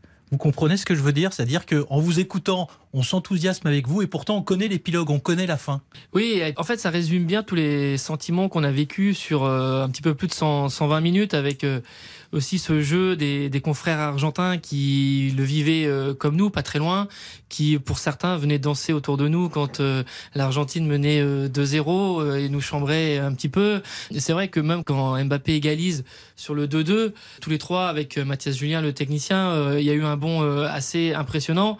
On a bien sauté, on s'est un peu tourné vers lui aussi, qui était pas très loin. Et on sait que vous êtes un bon danseur aussi. Hein. C'était assez fort. Moi, juste sur le deuxième but de, Mbappé, ce moment qui est, qui est assez incroyable, c'est la, sidération du stade. C'est-à-dire que c'est 40 000 Argentins qui étaient là. Hein. Et puis tous les Qataris qui étaient aussi en grande partie pour Lionel Messi et l'Argentine. Il y a, y a, un moment qui dure je sais pas, je saurais pas dire, mais peut-être 30 secondes, une minute, mais il y a un état de sidération, il y a plus un bruit, c'est incroyable. On n'entend que des Français, soit qui, comme nous, qui crient dans le stade pour le commenter, soit des supporters euh, qui sont un peu partout dans le stade. Et c'est, c'est, c'est incroyable. Vous avez dit d'ailleurs que c'est, la frappe la plus rapide du mondial? Oui, ça on l'a su euh, quelques minutes euh, après, puisque tout est mesuré désormais statistiquement. Effectivement, cette frappe a été mesurée à 124 km/h au moment de son, son déclenchement, et c'était le but sur lequel le ballon est allé le plus vite mais euh, effectivement, il y, a, un état de sidération. Il y a le temps est suspendu pendant quelques secondes. Oui, il faut, il faut aussi bien, bien remettre dans le contexte, c'est-à-dire que euh, à peine 90 secondes avant, il y a le premier but. C'est-à-dire que deux minutes avant, la France est menée 2-0 et, euh, et vous comprenez pas ce qui se passe en plus à ce moment-là. Et on se dit, on va finir avec une équipe de France qui va s'incliner 2-0 en n'ayant pas joué son match, elle va lécher son, son titre de championne du monde comme ça, de façon presque bête finalement, en n'ayant pas joué le match. Et là, en fait, c'est c'est ça, c'est l'enchaînement. C'est-à-dire que euh, après le penalty, tout le monde est en train de dire est-ce est que c'est le déclic? Est-ce que c'est ça? Et finalement, il y a, y a, ça qui arrive et c'est ça qui est incroyable et qui, qui, qui renforce tout et qui décuple tout. C'est l'enchaînement des deux. Qui, qui fait que ça devient quelque chose où on bascule un peu dans l'irrationnel. Vous voulez dire que l'histoire est plus belle que le match? Ah oui. Ah bah oui, oui, les scénarios, le scénario est beaucoup plus beau que le que le match en lui-même. Le, match, euh, les Argentins font un très beau match, mais le, le, match en lui-même, euh, il est jusqu'à la 80e. C'est un match moyen, c'est pas le plus beau match du, du mondial de l'équipe de France, mais le scénario fait que ça devient complètement fou. Il y a eu cette prolongation et puis cette séance de tir au but. Sincèrement, quand on arrive au tir au but, qu'est-ce que vous vous dites à ce moment-là? Vous y croyez? Qu'on a perdu. Ouais, moi je pareil, j'ai eu du mal à. C'était un peu le sentiment de tout le monde euh, d'ailleurs. Hein que ça va être compliqué euh, pour euh, différentes raisons euh, parce que c'est pas un exercice qui réussit aux, Français. oui, vous connaissez les statistiques et les statistiques sont contre Hugo Lloris. C'est contre Hugo Lloris qui n'est pas, on le sait, un, un gardien qui euh, stoppe beaucoup de, de pénalties. Ouais, il y a ça et puis il y, a, y a un moment où on sent aussi que l'Argentine même si elle finit pas bien la prolongation, euh, les Argentins sont là.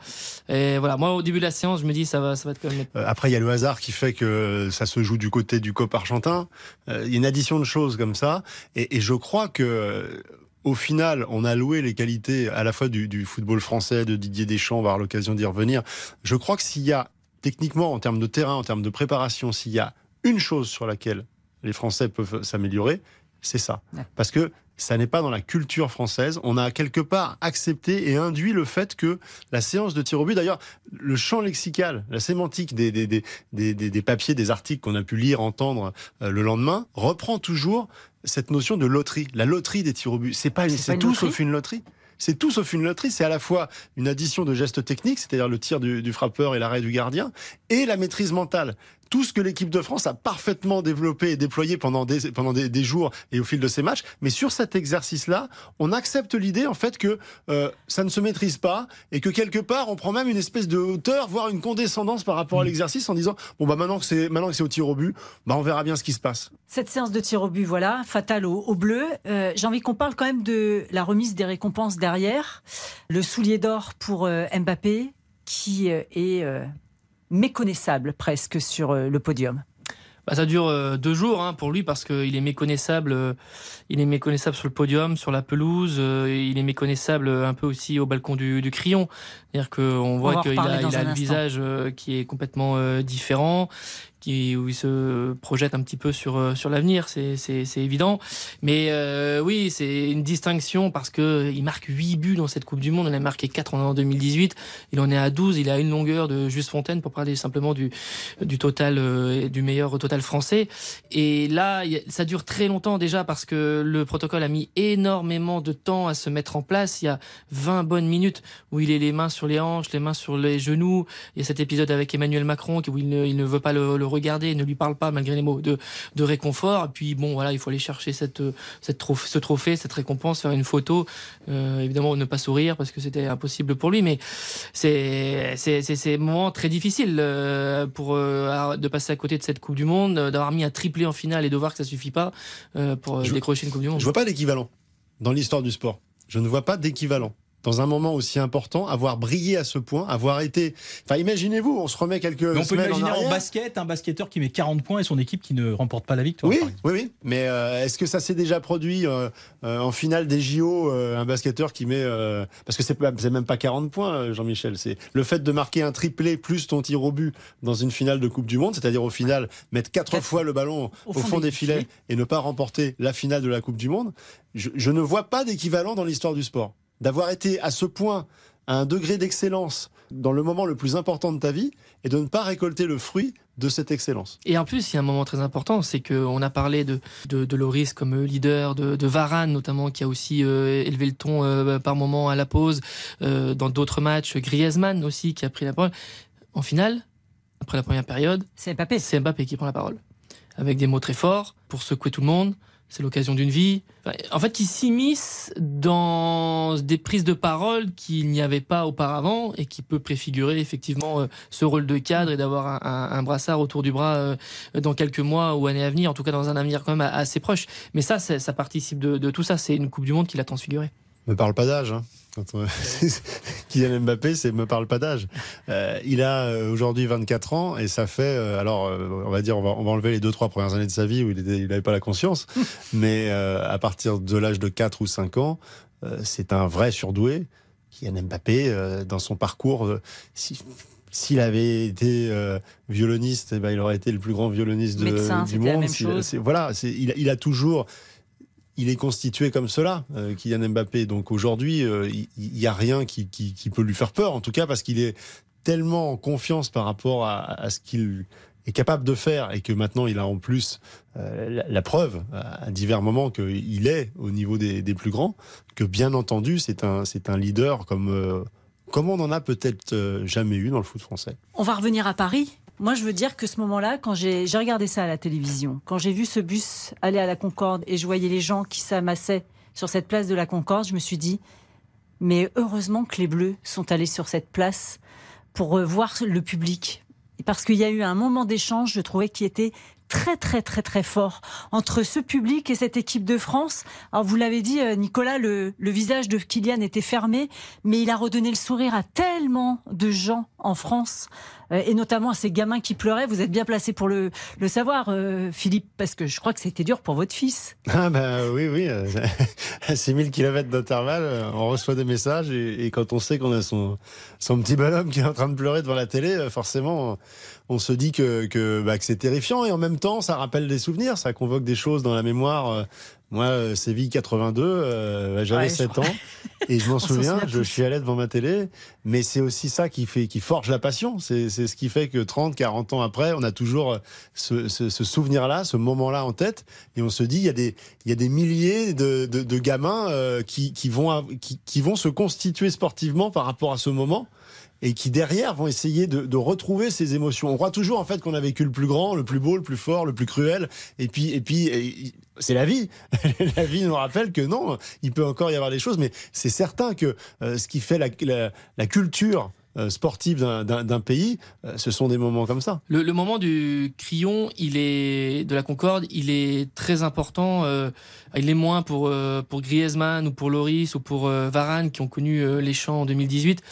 Pour moi, vraiment ce qui est ce qui est essentiel, c'est le c'est le, le visage de de Colomani, le visage de des remplaçants, le visage des des joueurs qui étaient novices. Prendre l'amour des gens. Que, oui, mais surtout de de voir que finalement la Coupe du Monde, elle est à et que ça déclenche chez les gens des choses vraiment différentes, même pour Rabiot qui euh, approche de la trentaine mais qui euh, euh, n'a pas connu ça auparavant. Et, et ça, c'est important parce que ça remet vraiment un peu au centre ce que représente la, la Coupe du Monde en termes d'enjeux pour, pour pour la nation, le, le, le, la pression qui va avec, euh, et du coup aussi euh, le sens des, des, responsabilités pour aller sur une telle compétition. Et peut-être que certains auraient pu se dire que bon bah moi j'étais remplaçant, t'as pas fait grand chose, on est allé en finale, c'est un beau parcours, voilà. Mais de voir ça pour eux c'est extrêmement important, malgré une finale perdue, de, de voir que tout le monde les attendait. Et ça c'est ça c'est très important pour l'avenir. Il touche du doigt en fait ce que Didier Deschamps leur raconte en, en permanence euh, que pour certains ils savent qu'ils ont qu'ils ont en eux, mais qui, n'ont pas encore ressenti.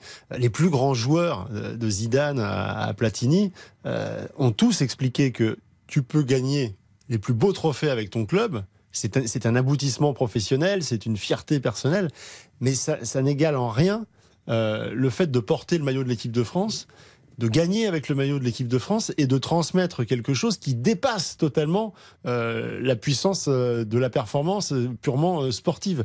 Là, Randall Colomwani, c'est un garçon qui nous commentait ses après-matchs à la Coupe du Monde, au départ, il était tellement dans sa bulle, on avait l'impression que il parlait de, son match de la 17e journée de Bundesliga avec Francfort. Je pense que Randall Colomwani au crayon, il a pris conscience de ce qu'il représentait désormais pour tous les gamins en France.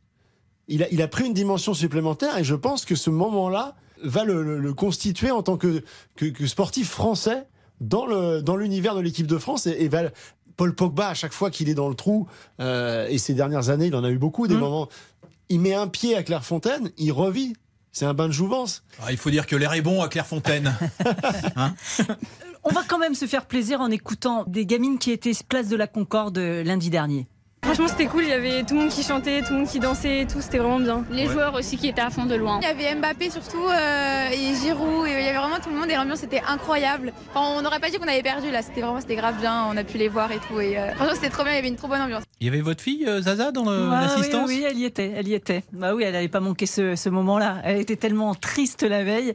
Mais effectivement, il y a eu beaucoup d'amour et, et, ça aussi, ça peut permettre bah, peut-être à Mbappé justement de, de se dire bah il y a encore de belles choses à faire. Oui, bah, de toute façon, euh, lui, il est terrassé sur le moment, puis le lendemain, euh, il se relève et il se dit euh, il me reste plus que tant de jours avant la fin de ma carrière, il faut que j'engrange le plus possible. C'est une machine.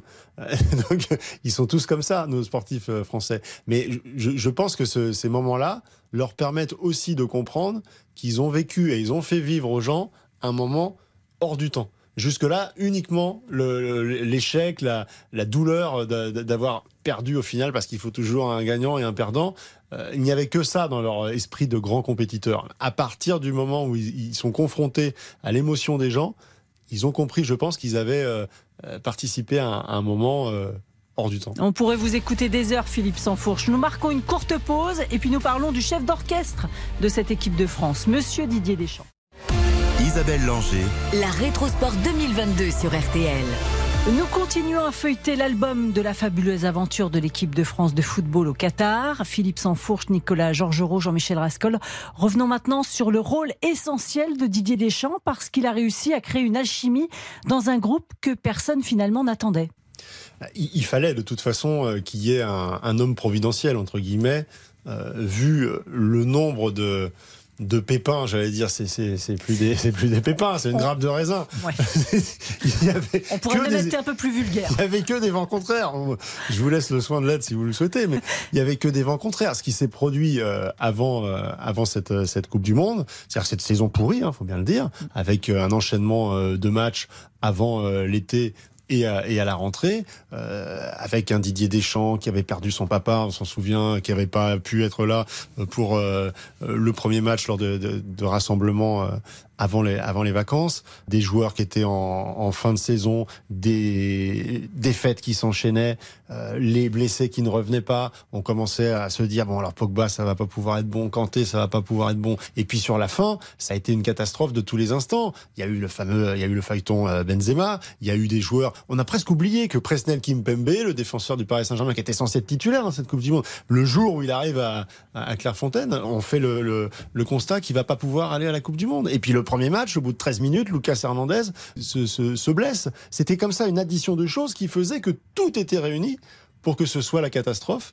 Didier Deschamps, avec son expérience, avec euh, sa haine de, de, de, de, la, de la défaite et surtout ce, cette capacité à ne jamais renoncer, a réussi à transmettre une énergie à ceux qui restaient. Ce sont devenus des survivants Chaque joueur dans cette équipe était un survivant et n'avait pas le droit, ne serait-ce que pour ceux qui étaient absents, et la liste était longue comme le bras, d'abandonner, n'avait pas le droit de ne pas être bon, n'avait pas le droit de, de tergiverser. Donc Adrien Rabiot, eh ben, on a oublié qu'il n'avait pas d'expérience, on en a fait un taulier, et il est devenu un taulier. Euh, Antoine Griezmann, on lui a dit, bah écoute mon coco, euh, tu vas te mettre au milieu de terrain, parce qu'il n'y a plus personne au milieu de terrain, et puis bah, il est devenu euh, l'un des meilleurs milieux de terrain du monde pendant en tout cas au moins six matchs, et tout était à l'avenant. Donc il y avait quelque chose comme ça de transcendantal que euh, un seul homme pouvait transmettre, c'était c'était Didier Deschamps. L'équipe de France a, a abordé cette Coupe du Monde en ayant gagné un match sur ces six derniers, en ayant au total, euh, en comptant Lucas Hernandez au début de France-Australie, sept blessés, dont cinq titulaires. Et c'est une équipe qui va en finale de Coupe du Monde. Donc à un moment donné, il faut quand même qu'il y ait un ressort quelque part. Ce ressort, c'est évidemment il y a les joueurs et c'est en grande partie aussi euh, Deschamps. Euh, voilà, c'est quand même quelque chose euh, de phénoménal. Ce qu'on va pas oublier, c'est que Deschamps va sans doute rester, non pas pour le championnat d'Europe, mais peut-être même pour la prochaine Coupe du Monde. Et s'il avait gagné celle-là, s'il avait remporté ce nouveau titre, peut-être aurait-il été tenté de tirer sa révérence? Là, il faut aller dans, sa tête, hein, il faut pour savoir. Il, a ça en commun. On parlait tout à l'heure de, de, Kylian Mbappé. je pense que Didier Deschamps, il, il, a transmis ça aussi à toute une génération. Euh, parce que cette génération 98 qui, qui, est gagnée sur le, sur le terrain, lui, il en a conservé euh, toute l'essence et, tous les, les, ressorts. Euh, il est jamais rassasié, Didier Deschamps. Allez pas lui dire que s'il avait gagné, c'était suffisant et qu'il ah pouvait se retirer. Je pense que c'est la pire insulte qu'on puisse lui faire. Parce qu'il est toujours compétiteur. Le jour où il ne ressentira plus ça, euh, il sera le premier à vous, vous dire. avez dit qu'il avait toujours, euh, il ressentait tous les sens, mais il a aussi toute l'essence ah oui, dans le moteur pour ah continuer. Oui, et puis après, tout le monde a bien compris aussi pourquoi euh, voilà, ce poste est convoité, que Deschamps veut y rester, que Zidane le convoite. C'est que tout le monde a bien compris qu'avec les différentes générations qu'il y a dans cette équipe française, il y a encore de, de belles choses à faire et que c'est une nation qui peut compter dans les compétitions à venir et dans les années euh, à venir. La question qui va se poser pour euh, Didier Deschamps, s'il reste effectivement jusqu'à la Coupe du Monde 2026, on l'a bien vu avec l'Allemagne, avec euh, Joachim Löw, c'est que ça quand même, malgré des remises en cause assez fortes, des remises à plat d'un point de vue technique dans, le jeu et un petit peu aussi dans le management, il, y a eu quand même un essoufflement. Hmm. Donc cette question-là, elle, elle, arrivera quand même. Mais une forme d'érosion. Alors après, je sais pas quel est le ressenti de, de Nicolas, mais moi, je n'ai jamais euh, connu Didier Deschamps avec autant d'énergie, d'aura et d'autorité. Je trouve que pendant toute la Coupe du Monde, on a vu un, homme qui a pris une dimension encore supérieure, je trouve, dans sa stature, dans sa manière de, de, marquer euh, son autorité. Il a un rayonnement au sein de, de son staff et de, l'équipe de France. Euh, plus les années passent et plus le palmarès s'étoffe, et plus cet homme prend de la dimension. Il y en a un en revanche qui a rangé son maillot bleu, définitivement, visiblement, c'est monsieur Karim Benzema. Oui, Karim Benzema, c'est euh, finalement 15 ans de, d'histoire contrariée. Euh, c'est une histoire d'amour qu'elle n'a jamais complètement vécue, qui n'a jamais été au bout de, ce qu'elle aurait pu ou dû être. Euh, il s'en va euh, finalement un peu comme il a vécu son histoire avec l'équipe de France, c'est-à-dire sur une aigreur, sur quelque chose qui, va, qui va ressortir comme une, comme une fausse note, parce que le timing en plus est, est très particulier. Au lendemain de la Coupe du Monde Au lendemain de la Coupe du Monde, il se trouve, pour l'anecdote avec Nicolas, nous étions dans, dans l'avion du retour en même temps que les Bleus quand on a quand on a appris cela. Et quelques heures après, euh, l'équipe de France partageait sa défaite, mais dans, dans la fierté, dans l'honneur et dans et dans la volonté de de partager euh, avec le avec les supporters français. Et c'est l'instant que que Karim Benzema a choisi pour se retirer, comme une manière de dire euh, qu'il n'appartenait pas à ce groupe, qu'il n'appartenait pas à cette histoire, et que finalement la séance de rattrapage qu'on a connue depuis un an et demi, elle était peut-être pas si naturelle et si euh, positive que cela. Karim Benzema n'aura jamais été un acteur de l'équipe de France pendant 15 ans, alors qu'il est sur le mm. plan de, du parcours professionnel en club, euh, l'un des plus grands joueurs de l'histoire du foot français. Mais est-ce qu'il y a une affaire Benzema dans cette Coupe du Monde, au début de la Coupe du Monde? Est-ce que le joueur voulait rester, éventuellement se soigner pour pouvoir revenir? Et ah bah, Deschamps très probablement, mais ça on peut pas lui en vouloir. Pour le coup, euh, il est dans son rôle de compétiteur. Ce que le staff et Didier Deschamps pourrait lui reprocher, c'est de ne pas avoir été totalement transparent sur son état physique. Ce que certains ont fait, on évoquait tout à l'heure Presnel Kimpembe. Je me souviens que, Didier Deschamps avait souligné le fait mm. euh, qu'il avait été euh, très honnête et qu'il Ouais, avait dit voilà coach, honnêteté, oui. coach, euh, je suis pas à 100%. euh, et du coup, il s'est effacé en fait pour laisser place au groupe. Parce qu'avec Didier Deschamps, vous pouvez être le, le- le plus grand joueur du monde. Si demain, Kylian Mbappé ou un autre ne va plus dans le sens du groupe, Didier Deschamps n'hésitera pas à s'en séparer. C'est ce qu'il a fait pendant cinq ans avec Karim Benzema. Et je pense que Karim Benzema, à un moment donné, n'a pas été totalement transparent sur ce qui se passait sur le plan physique. Et ça a créé un peu une cassure avec le staff. Mais il aurait pu rester quand même, non? Non, non, non, il pouvait pas rester. Pourquoi Ça ne pas l'avoir remplacé alors? Parce qu'à ce moment-là, le, le groupe est constitué, que l'aventure est sur le point de démarrer et qu'il n'est plus, euh, À deux jours de il n'est plus l'heure d'intégrer un nouvel élément. Il faut partir euh, avec ceux qui sont montés dans la voiture à ce moment-là. Le, le moteur est en route, il faut y aller. Et pourtant, Karim Benzema, en 2022, c'est ça. Bon, ben, le vainqueur du Ballon d'Or 2022, et je suis ravi de, de cette récompense. C'est pour toi, Karim Benzema. Un moment de grande émotion. Zinedine Zidane, très intime de Benzema, s'est avancé sur la scène pour annoncer le vainqueur du trophée. Sourire aux lèvres, il ne boude pas son plaisir en prononçant le nom de Karim Benzema. L'attaquant du Real Madrid touche du doigt son rêve sous les cris et les applaudissements du théâtre du Châtelet. Voir ça devant, devant moi, c'est une, fierté. Je repense à quand j'étais euh, petit, tout le travail euh, où j'ai jamais lâché.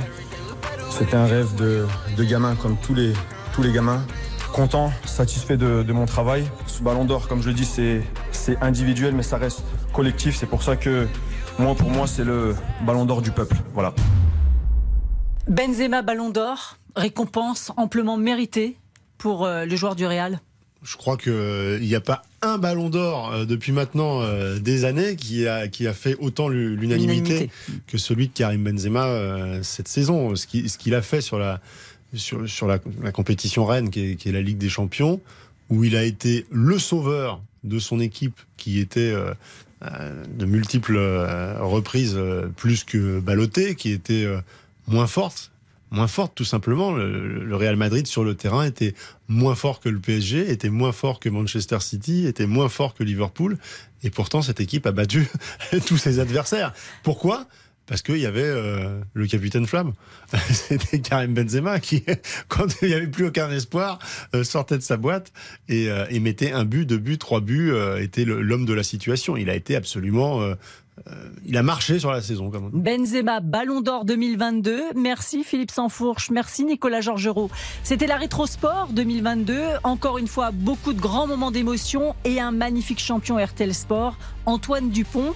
Avant de nous quitter, je voudrais saluer les autres membres du service des sports. Eric Silvestro, qui vous accompagne chaque vendredi, samedi et dimanche soir pour RTL Foot avec sa joyeuse équipe, Karine Galli, Xavier Domergue, Johan Rioux et Baptiste Durieux. Christian Olivier, le chef du service des sports et chef d'orchestre dont refait le match le samedi à 18h30. Merci à vous, Jean-Michel Rascol, de m'avoir accompagné Isa. pendant cette heure et demie. Merci à Quentin Vasselin, mon fidèle lieutenant, tous les dimanches soirs pour On refait le sport, dont l'aide m'a encore été précieuse pour préparer cette rétro. Merci à Damien Béchiot, Rebecca Leroy et Tristan Bouche pour la réalisation et à Mathieu Demousseau pour les fabuleux mixages des génériques de cette rétro. Une rétro 2022 que vous pouvez réécouter sur RTL.fr et toutes nos plateformes partenaires. Passez de belles fêtes de fin d'année à l'écoute de RTL. Je vous donne rendez-vous l'année prochaine, le 1er janvier. Nous plongerons dans l'actualité sportive de 2023. De beaux rendez-vous nous attendent, notamment les deux gros événements qui auront lieu en France. La Coupe du Monde de rugby avec un formidable collectif tricolore et les mondiaux de ski à Méribel-Courchevel en février. Rendez-vous dimanche prochain, 19h15, 20h. Un an de sport sur RTL. Chaque geste compte. Ceci est un message du gouvernement.